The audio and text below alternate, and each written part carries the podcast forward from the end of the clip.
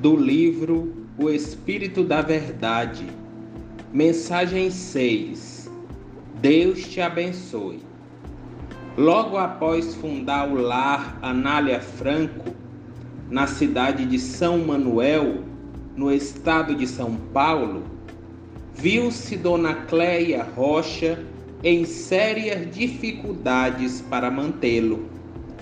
Tentando angariar fundos de socorro, a abnegada senhora conduzia crianças, aqui e ali, em singelas atividades artísticas. Acordava almas, comovia corações e sustentava o laborioso período inicial da obra. Desembarcando certa noite em pequena cidade, foi alvo de injusta manifestação anti-espírita. Apulpos, gritaria, condenações. Dona Clélia, com o auxílio de pessoas bondosas, protege as crianças em meio à confusão. Vê que um moço robusto se aproxima e, marcando-lhe a cabeça, atira-lhe uma pedra. O golpe é violento, o sangue escorre. Mas a operosa servidora do bem procede como quem desconhece o agressor. Medica-se depois. Há espíritas devotados que surgem.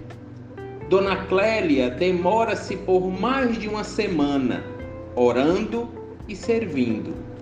Acabava de atender a um doente em casa, particular, quando entra a senhora aflitíssima.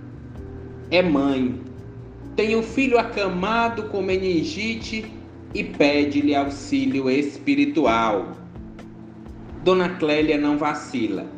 Corre ao encontro do enfermo e, surpreendida, encontra nele o jovem que a ferira. Febre alta, inconsciência. A missionária desdobra-se em desvelo. Passes, vigílias, orações, enfermagem carinhosa.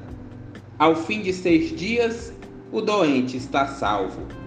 Reconhece-a envergonhado e, quando a sós, beija-lhe respeitosamente as mãos e pergunta: A senhora me perdoa?